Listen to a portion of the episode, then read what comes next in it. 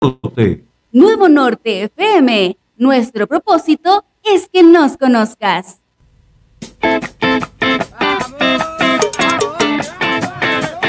Volvemos en el www.nuevonortefm.cl cuando son las 10 de la mañana con 10 minutos y también a través de nuestras redes sociales Facebook, Twitter, YouTube. Recordamos a nuestros oyentes quienes habitualmente nos sintonizan en el 104.7 de la frecuencia modulada que por producto de un corte de energía en el Cerro Los Morros que afecta a la mayoría de las radioemisoras que tenemos nuestros equipos transmisores en ese lugar, eh, gran parte de las radios de la ciudad de Antofagasta estamos fuera del aire por frecuencia modulada, pero gracias a las nuevas tecnologías podemos seguir eh, en vuestra sintonía a través de estas plataformas. Y ahora nos conectamos a través de las redes sociales porque es momento de hablar de la tele.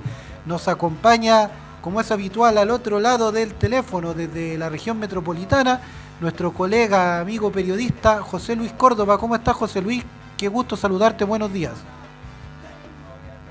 Buenos días a las auditoras, auditores de Radio Nuevo Norte FM. Bueno, espero que solucionen rápidamente el problema técnico y sigamos por las redes sociales. Estamos en el siglo XXI a estas alturas. Ojalá la mayor cantidad de oyentes puedan seguirnos.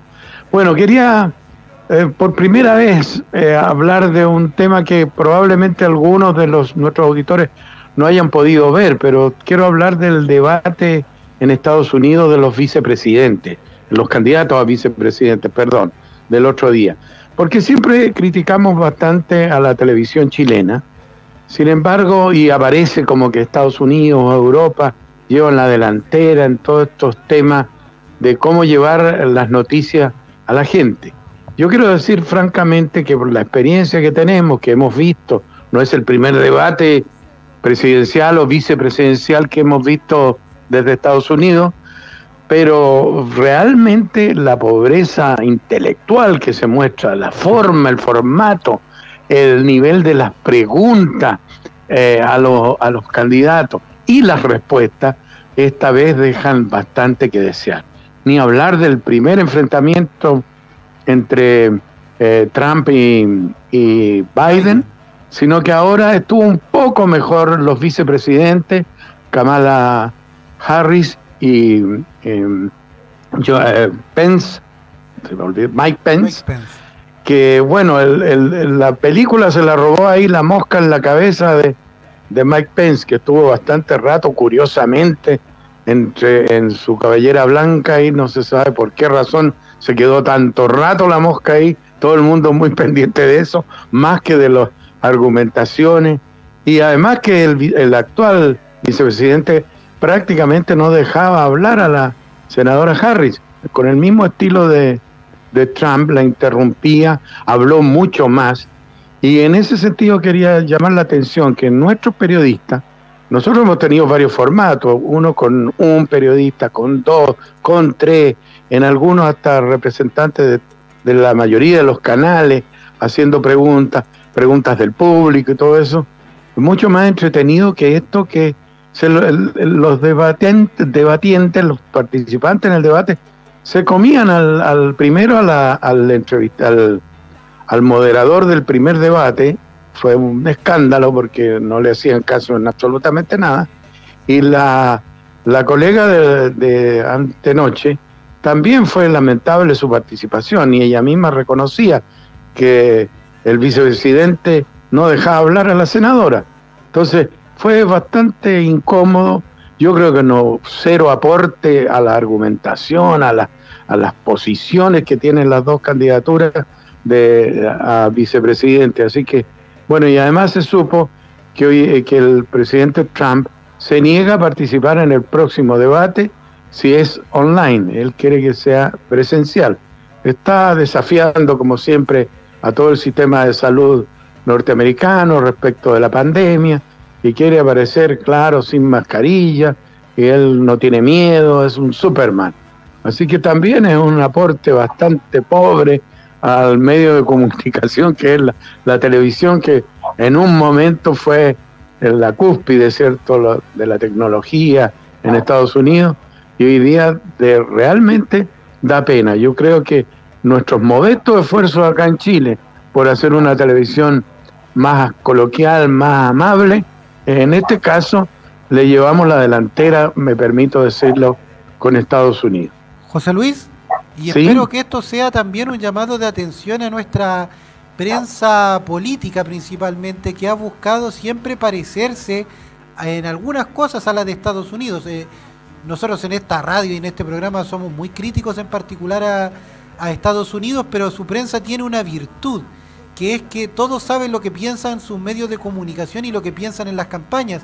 Ellos mismos lo dicen, todos saben que el moderador del debate anterior en Estados Unidos, del debate presidencial, pertenece a Fox News, que es el verdadero brazo comunicacional de Donald Trump. En Argentina se da una situación similar, todos saben a quién pertenece el diario El Clarín, a quién pertenece Página 12. En nuestro país los medios intentan ocultar esa pertenencia y se disfrazan de una supuesta objetividad.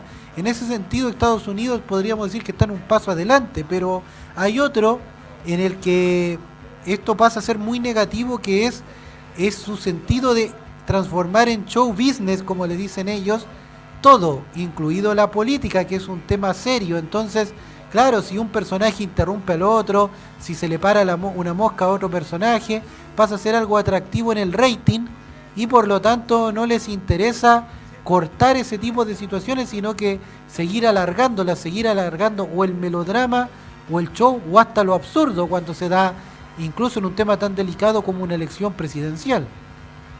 Claro, sí, lo que tú dices coincido absolutamente. Yo creo que en este sentido, de todas maneras, quisiera insistir en que en Chile hacemos mejores debates, aunque también aquí se interrumpen, no se dejan hablar, pero cuando son debates oficiales con candidatos a la presidencia o, o sea, a nivel de senadores o diputados, es mucho más ordenado y con más contenido. En realidad, los postulantes alcanzan a argumentar. En Estados Unidos hubo muy pobre argumentación. Entonces, en, todo caso, se dice que pareciera ser que la candidatura de Biden y de Kamala Harris está aprendiendo mucho más y tiene serias posibilidades de, de derrotar a Trump, por lo menos en el voto popular, porque ustedes saben que de ahí la diferencia es bastante notoria. La vez anterior Hillary Clinton ganó en el voto popular, pero con los electores, el sistema democrático, entre comillas, en Estados Unidos, le permitió a Trump llegar a, la Casa Blanca. Claro. Bueno, dejando el tema de Estados Unidos, hoy día me gustaría... muy positivo. Sí, dime.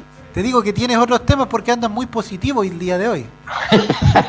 bueno, quería hablar de la franja, ya ha pasado algunos días, la franja electoral, eh, que incluso ayer se, se adelantó para la gente que, que, se sorprendió, bueno, estaba el partido de fútbol y en aras de él también por el show business, por el partido desgraciadamente que nos robó, ahora le echan la culpa a la nacionalidad del arbitraje y del VAR, que también es una cosa vergonzosa. O sea, el primer argumento el arbitraje de tal nacionalidad.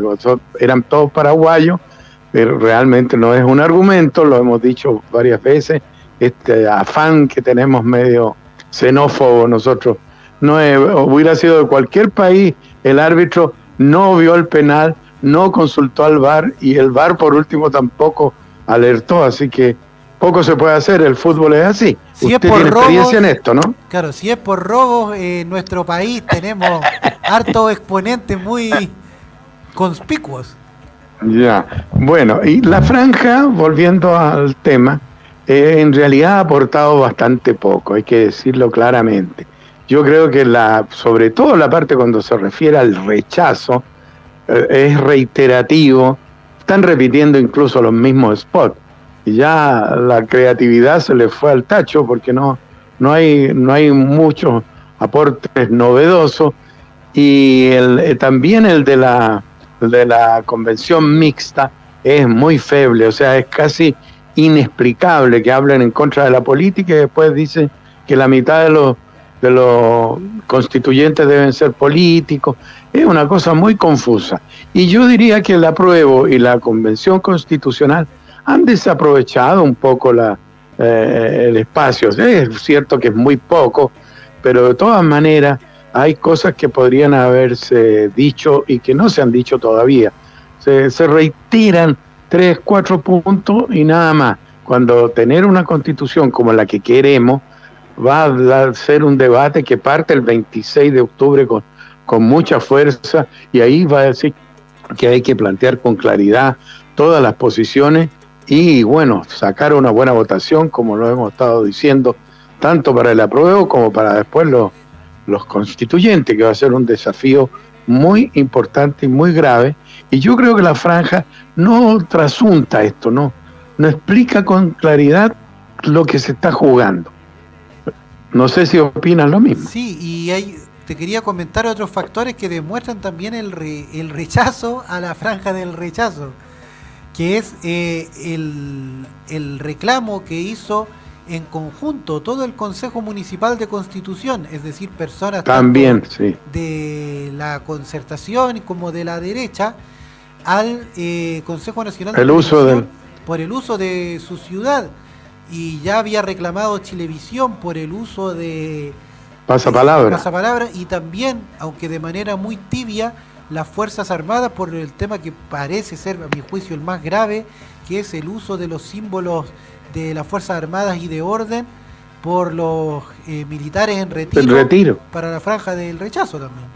Claro, claramente hay un, un logo de, de oficiales en retiro de Fuerzas Armadas, policía, incluso civil y carabineros, para variar.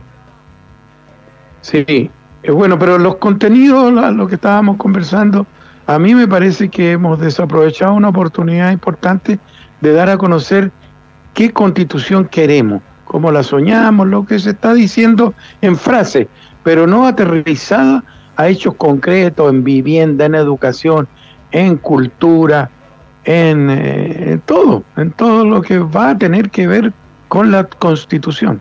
Sí, Porque ah, da la impresión de que no está en juego eh, algunas cosas terrenales que la gente quiere. Se dice, las pensiones no tienen nada que ver, no van a subir las pensiones porque se aprueba una nueva constitución.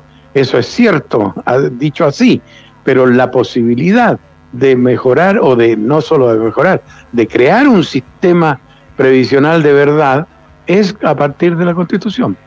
Ahí, José Luis, eh, creo que volvemos al tema inicial, que es el tema de la lógica de la espectacularización del show business, se, que está muy copiada, bueno, desde que se hizo esta película No, que pone como en la franja, por así decirlo, todos los huevos de la canasta para el triunfo de Claro, como si no hubiera habido luchas, si no hubiera habido otras expresiones de resistencia a la dictadura. Hay, hay una lógica de la franja como algo inocuo y que solo importan los criterios técnico-comunicacionales y se pierde una oportunidad de hacer educación cívica.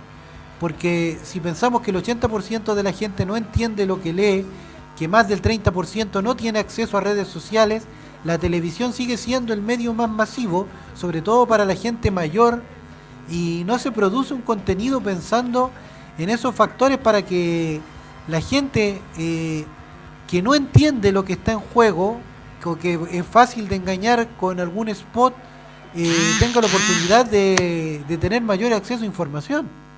Exactamente. Fíjate que me parece que lo más eficaz es una frasecita que repite la franja que dice mixta no.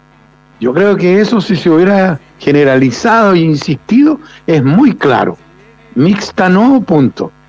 Yo creo que eso algo va a recoger, o sea, es un aporte.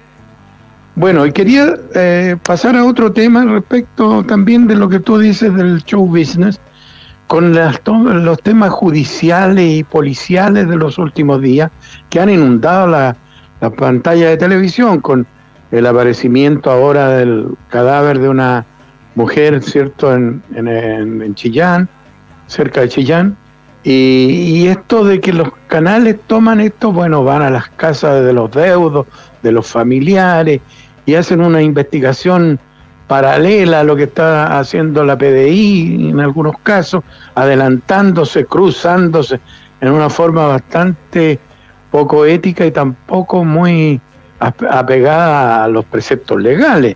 Yo he escuchado, por ejemplo, en el programa Hola Chile, hay un perito, don Carlos Gutiérrez, que se ofrece para intervenir en, los juicios, eh, ofrece sus oficios.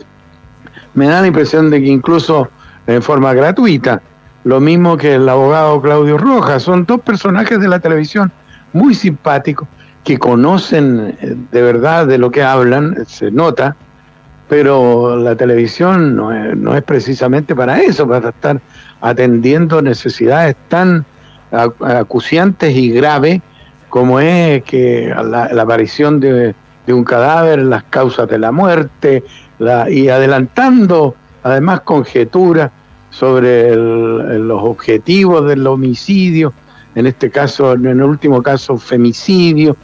Y bueno, y en verdad se dan vuelta y vuelta sobre el tema. Todavía hay, canales que tienen horas y horas hablando del caso de la niña Fernanda Maciel, que está en pleno proceso investigativo. Entonces, cualquier cosa que se interponga va a alterar lo que es la, los procesos judiciales. Así que es medio delicado meterse a que hable la tanatóloga que revisó el cuerpo de tal persona y descubrió esto o este otro y desviando la atención y la preocupación judicial del tema.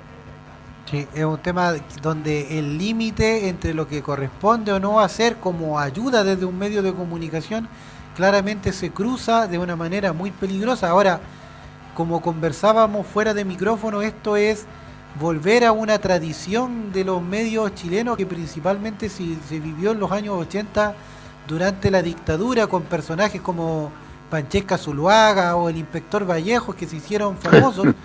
Eh, en este tipo de situaciones. Eh, policías con habilidades comunicativas que aparecen en la televisión y que se involucran en casos de forma que incluso pueden implicar a veces la, el entorpecimiento de las investigaciones.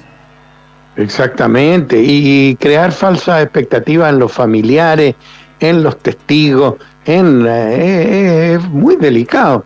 O sea, realmente hay que, en este caso sí que hay que dejar que la justicia actúe, aunque se demora demasiado. El caso de Fernanda Maciel ya es un escándalo, porque lleva ya como cuatro años que desde el momento de la desaparición de la niña, después pasaron dos años hasta que descubrieron el cadáver y ahora va a seguir pasando. Ya se habla que el próximo año se empieza el juicio oral. Entonces, y claro, y tienen a un personaje ahí detenido, o sea, en prisión preventiva, y nadie sabe si ha hablado, si ha dicho algo. Es una cosa que es caldo de cultivo para que la televisión, con esta mirada que tenemos hoy día comercial y publicitaria, es caldo de cultivo para cualquier torpeza que pueda de verdad dificultar la investigación y que se aplique realmente justicia finalmente. Oye, José Luis, para terminar me gustaría tocar un tema contigo porque no alcanzamos la semana pasada. Bueno, más allá de lo dramático que fue el caso de este niño lanzado al río por un carabinero, cómo los carabineros siguieron negando esta situación pese a las pruebas evidentes de las tomas de la prensa extranjera, en particular de un periodista de la agencia Reuters, divulgadas por cadenas como Telesur y que en el fondo evitaron que este caso quedara en la impunidad hay que comentar que el día viernes y durante el sábado se vivieron varios debates en los medios de comunicación. Nosotros como radio tuvimos acceso a una polémica, de hecho, entre camarógrafos y reporteros de Chilevisión y CNN con sus editores, quienes tenían la intención de no publicar estas imágenes. Me parece que aquí se ve también el rol positivo que puede jugar a veces la televisión cuando se dejan en evidencia situaciones y donde queda claramente evidenciado, valga la redundancia, que la autoridad falta la verdad. Exactamente, o sea, aquí afortunadamente existieron estas filmaciones, estas grabaciones en la calle donde se ve muy claramente el momento. De todas maneras, eh, eh, claramente inteligencia de carabinero u otros equipos de inteligencia de Fuerzas Armadas están actuando. Se ve a propósito también de, de las amenazas a la fiscal Chong, ¿cierto? Donde hay claramente, yo también he escuchado audio entre carabineros, donde la acusan a, a de que es China comunista y ese tipo de cosas que da un poco de risa, pero en realidad es ofensivo y es, como incitar al odio. O sea, el anticomunismo de, de las Fuerzas Armadas y de los de, carabineros está claro, pero eso fomentarlo y decir aquí todos son comunistas, todos los jueces comunistas, y están haciendo una, yo recibí un, audio que están haciendo una colecta para pagarle al abogado porque dicen que Carabineros le retiró el abogado defensor a, este a este carabinero joven. Así que hay mucha agitación en el interior del cuerpo de carabineros, mucha molestia por el, con el gobierno que no toma medidas y también molesta, también escuchado con el propio director general de carabineros, que, que todo el mundo está pidiendo que, le pide, que, que lo saquen, que lo retiren, sin embargo el gobierno eh, lo sigue apoyando, es una cosa vergonzosa y los canales de televisión de alguna manera se hacen eco de las dos cosas, o sea, no es que lo defiendan, pero tampoco eh, aclaran la, la vergonzosa situación en que está el cuerpo de carabineros. O sea, ya no, en el programa Mentiras Verdaderas, que, que de la red, que es bastante sobrio, diría yo, y lleva gente de distintos sectores, está más que clara la necesidad, de parte, dicho por especialistas, en eh, refundar el cuerpo de carabineros. Por lo menos se habla de dividirlo en varios cuerpos y hay una serie de, de hipótesis, de, de, soluciones, pero el gobierno pareciera ser que no ve televisión, no escucha o no quiere saber de qué es lo que se está discutiendo. Y se van por el, el apoyo, el orden público, ir contra la violencia y todas estas cosas. Ahora, en, en tema de violencia, lo vimos ayer por televisión, eh, ese esa quema de, de, camiones en el sur, que es un tema de la, de la mafia de la madera.